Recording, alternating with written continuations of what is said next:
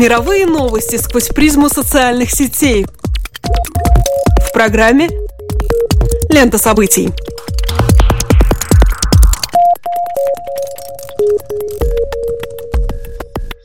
Добрый день, дорогие друзья! Вы слушаете Латвийское радио 4, и меня зовут Алексей Гусев. А меня Роман Шмелев, и в эфире еженедельный дайджест онлайн новостей «Лента событий». Здесь мы обычно рассказываем вам об актуальных новостях, отраженных на страницах ведущих интернет-порталов и изданий.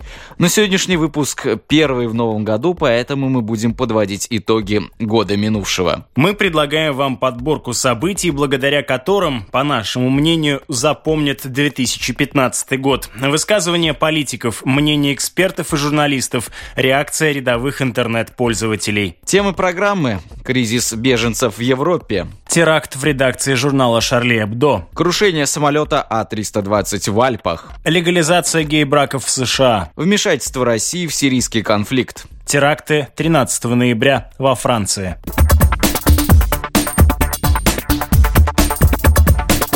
Чуть ли не с самого начала и на протяжении всего года миграционный кризис в Европе является самой обсуждаемой темой в мировых СМИ. За год в Европу прибыло без малого миллион вынужденных переселенцев, и пока не похоже, чтобы Старый Свет справлялся с захлестнувшим его потоком. Основная причина – военные конфликты и терроризм на Ближнем Востоке и в Северной Африке.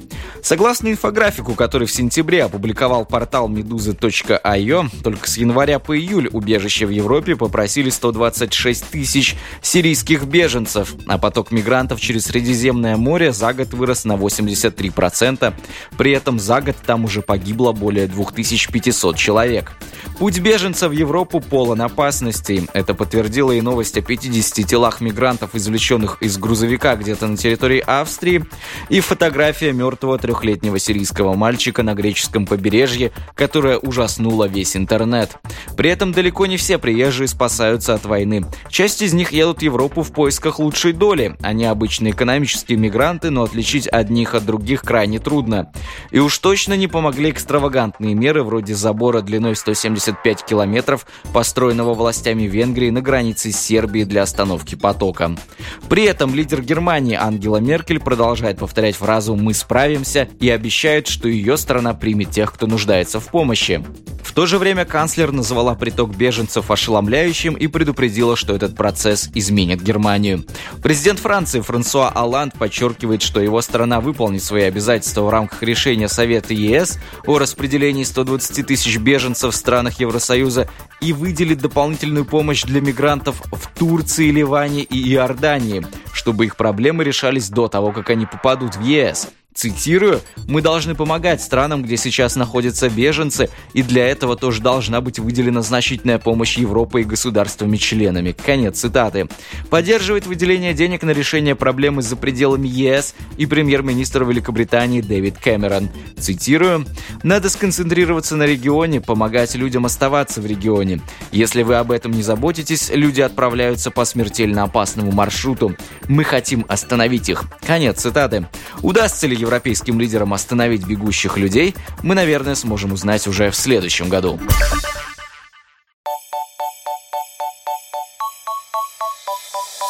7 января 2015 года в Париже произошел террористический акт в редакции французского сатирического еженедельника «Шарли Эбдо». Около полудня по местному времени двое вооруженных людей ворвались в редакцию журнала и начали расстреливать его сотрудников.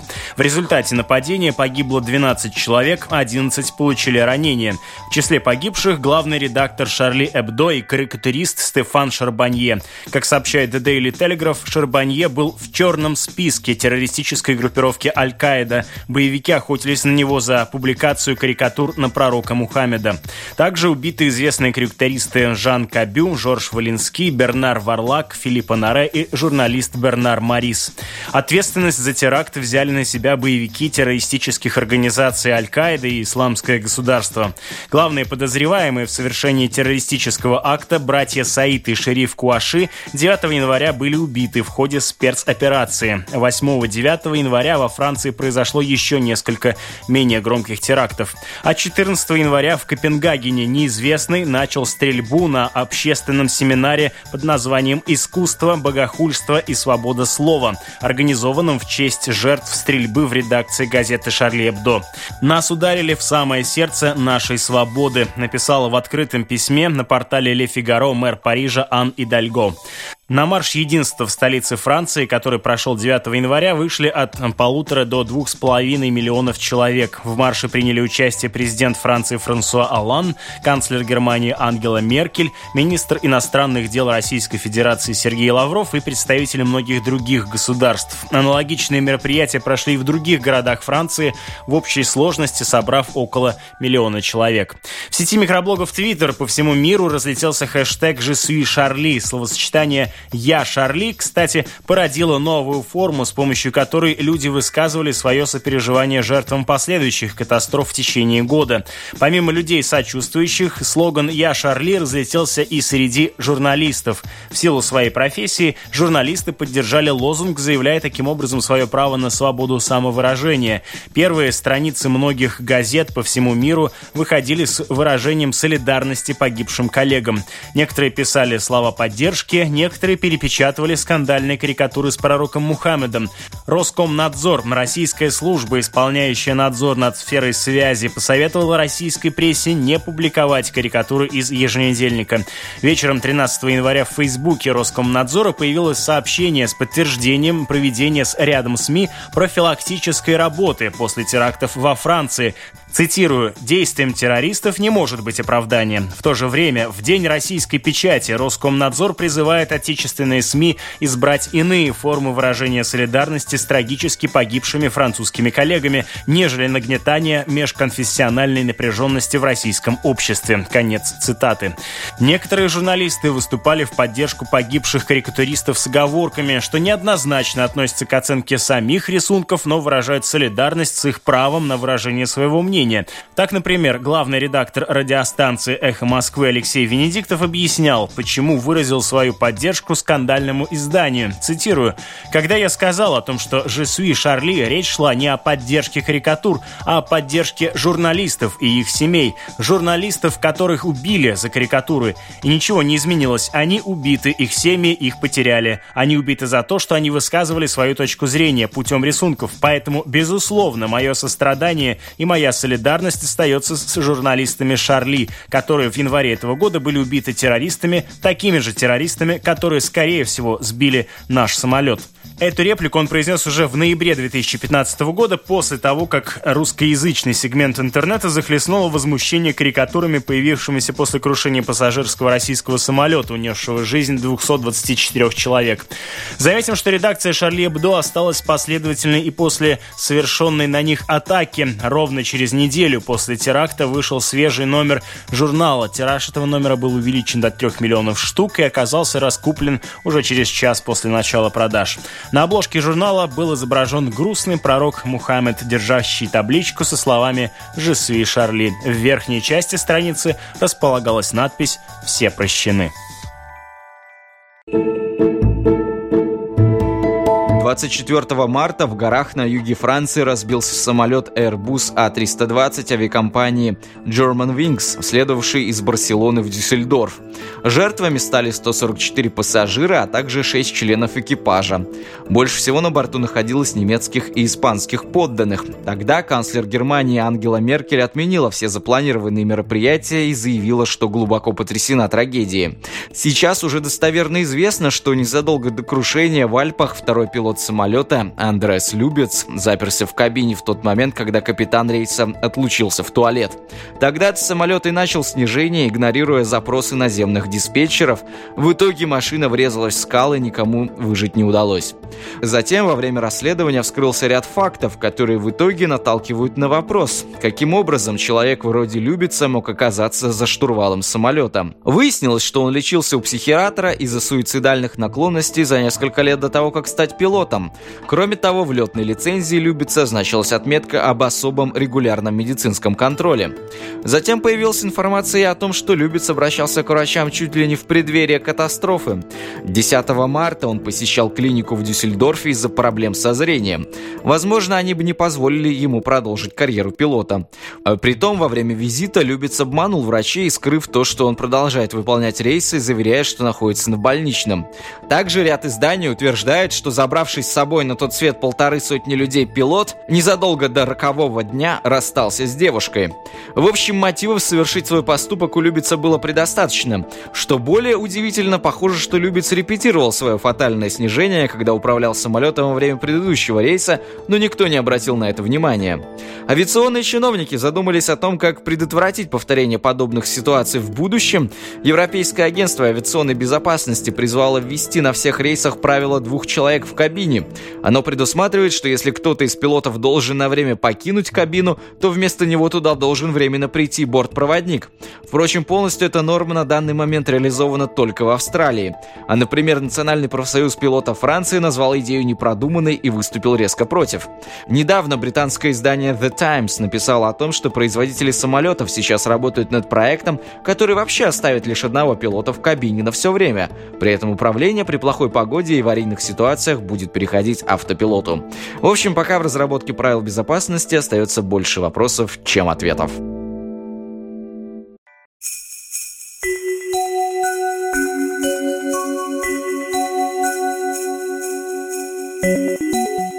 26 июня Верховный суд США вынес решение по так называемому делу Обергефел против Ходжеса, что явилось фактическим признанием легальности заключения однополых браков на всей территории США. До этого времени заключать браки людям одного пола разрешалось законодательством лишь 36 штатов из 50. За однополые браки проголосовало большинство судей Верховного суда. 5 за, 4 против. Теперь вступление в однополый брак признано конституционным правом в США. В нашей нашей программе, вышедшей после свершения этого исторического факта, мы довольно подробно рассказывали и пытались осмыслить общественную реакцию на это событие. Вспомним лишь самые заметные тенденции. Социальная сеть Facebook предлагала перекрасить свою профильную фотографию в радужные цвета, символ ЛГБТ-сообщества. Многие раскрученные, как, впрочем, и никому неизвестные бренды интегрировали в свою привычную атрибутику знаки поддержки. В декабрьском номере журнала Time, где подводятся итоги минувшего года, среди знаковых хэштегов хэштегов, получивших распространение в мировой сети, упоминается и хэштег Love Wins – «Любовь побеждает». Многие тогда восприняли это событие как победу. Так, например, Барак Обама, отношение которого к вопросу однополых браков менялось на протяжении его политической карьеры, 26 июня, тем не менее, заявил, что это решение является победой для Америки. В своем твиттере он написал, цитирую, «Сегодня был сделан большой шаг в нашем марше за равенство. Однополые пары теперь имеют такое такое право вступать в брак, как и все остальные. Были и те, кто выражал недовольство по поводу решения Верховного суда. Так своего рода звездой Твиттера стал радиоведущий и известный противник однополых браков Брайан Фишер. В своем микроблоге он написал, цитирую, «С моральной точки зрения 6.26 является нашим 9.11», конец цитаты. Нетрудно догадаться, какую волну негативных отзывов вызвало это заявление. Фишер, однако, не только не извинился, но и усилил сравнение, заявив, что в этот день, цитирую, «башни-близнецы праведности и истины были взорваны моральными джихадистами». Конец цитаты. Вашингтон-Пост опубликовал карту США, где разрешены гей-браки. Журналисты рассчитывали на внешне впечатляющий эффект. Однотонная карта бирюзового цвета должна свидетельствовать о повсеместном принятии решения Верховного суда. Сейчас, когда эмоции по поводу легализации однополых браков улеглись, мы видим, что несмотря на постановление, наиболее радикально настроенные к гей-бракам регионы продолжают сопротивляться, а на карте остаются красные точки. Так, например, несмотря на то, что официально в штате Алабама заключение однополых браков разрешено, 10 округов решили не повиноваться. Для этого они пошли на беспрецедентное решение – не выдавать свидетельство о браке вообще. Для этого они задействовали закон середины 20 века, существовавший для расовой сегрегации. Таким образом, округ Пайк, например, и ряд некоторых других технически не нарушают антидискриминационный закон. Теперь они не позволяют жениться никому, ни геям, ни натуралам. Отметим, что согласно соцопросам, большинство американцев в настоящее время одобряют однополые браки. 30 сентября этого года началась военная операция России в Сирии, которая продолжается до сих пор. Воздушные силы Российской Федерации наносят удары по территории страны, при этом декларируется, что бомбят они позиции террористической организации «Исламское государство». Западные страны, в том числе США, которая также обстреливает террористов в регионе, утверждают, что скорее Россия помогает действующему в Сирии режиму Башара Асада в гражданской войне с умеренной оппозицией. В любом случае, это первая широко широкомасштабная военная операция по Советской России за пределами территории бывшего СССР. 31 октября на севере Синайского полуострова разбился самолет А-321 российской авиакомпании «Когалым Авиа». На борту находилось 217 пассажиров, в том числе 24 ребенка и 7 членов экипажа, все они погибли. Сначала звучала противоречивая информация о причинах трагедии, но на данный момент даже российская сторона признала, что это теракт, а на борту самолета взорвалась бомба. Юрист Леонид Сторч в блоге на сайте «Эхо Москвы» приводит пространные выкладки, которые увязывают события в Сирии с терактом на борту самолета, вылетевшего из Египта. Заканчивается все следующим выводом, цитирую, «Логика политического контекста и всех предшествующих событий российской войны в Сирии указывает на то, что аэробус А-321 был взорван египетскими боевиками исламского государства, и это зловещее действие явилось актом актом войны. Конец цитаты. Впрочем, официальный Кремль не признает связи между взорванным самолетом и операцией в Сирии. 24 ноября турецкие истребители сбили российский бомбардировщик Су-24, находившийся в районе турецко-сирийской границы. Один из пилотов в итоге погиб. Этот инцидент вызвал резкое ухудшение отношений между двумя странами.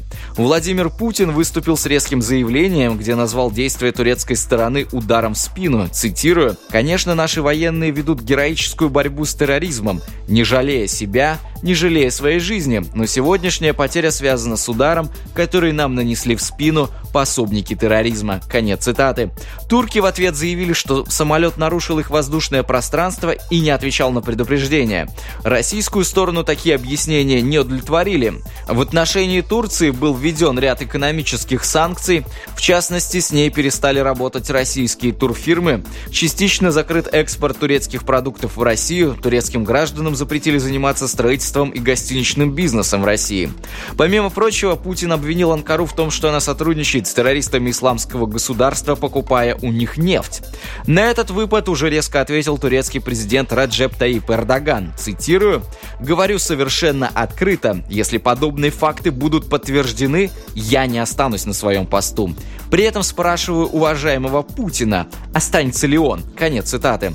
Похоже, конфликт еще далеко не исчерпан, и мы можем ждать новых новостей из России, Сирии и Турции и в следующем году.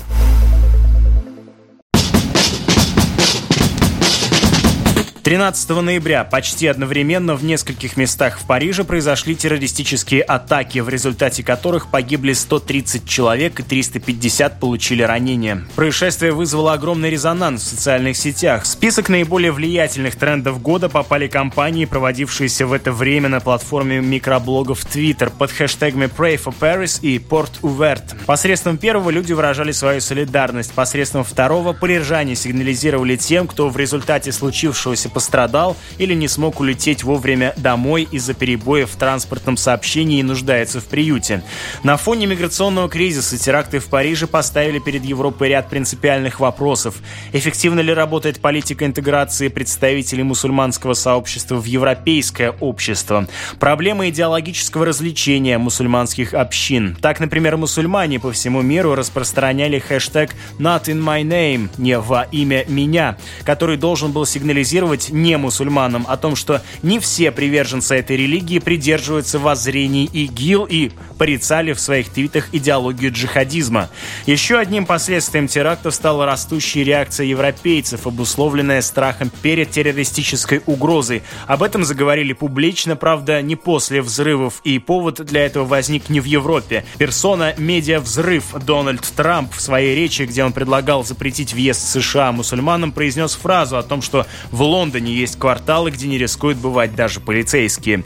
При подведении итогов заголовки ведущих мировых изданий все совпадают в своей модальности, которую мы проиллюстрируем фразой обозревателя The Guardian. Цитирую. «Этот год, как никакой другой, был годом жизни в ощущении опасности. Стали очевидными по меньшей мере две вещи. В краткосрочной перспективе необходимо решить проблему общественной разобщенности по поводу того, каким образом необходимо противостоять засилию террора со стороны ИГИЛ. В долгосрочной перспективе найти способ разрядить обстановку вокруг суннитского мусульманского бунта в арабском мире, пишет The Guardian.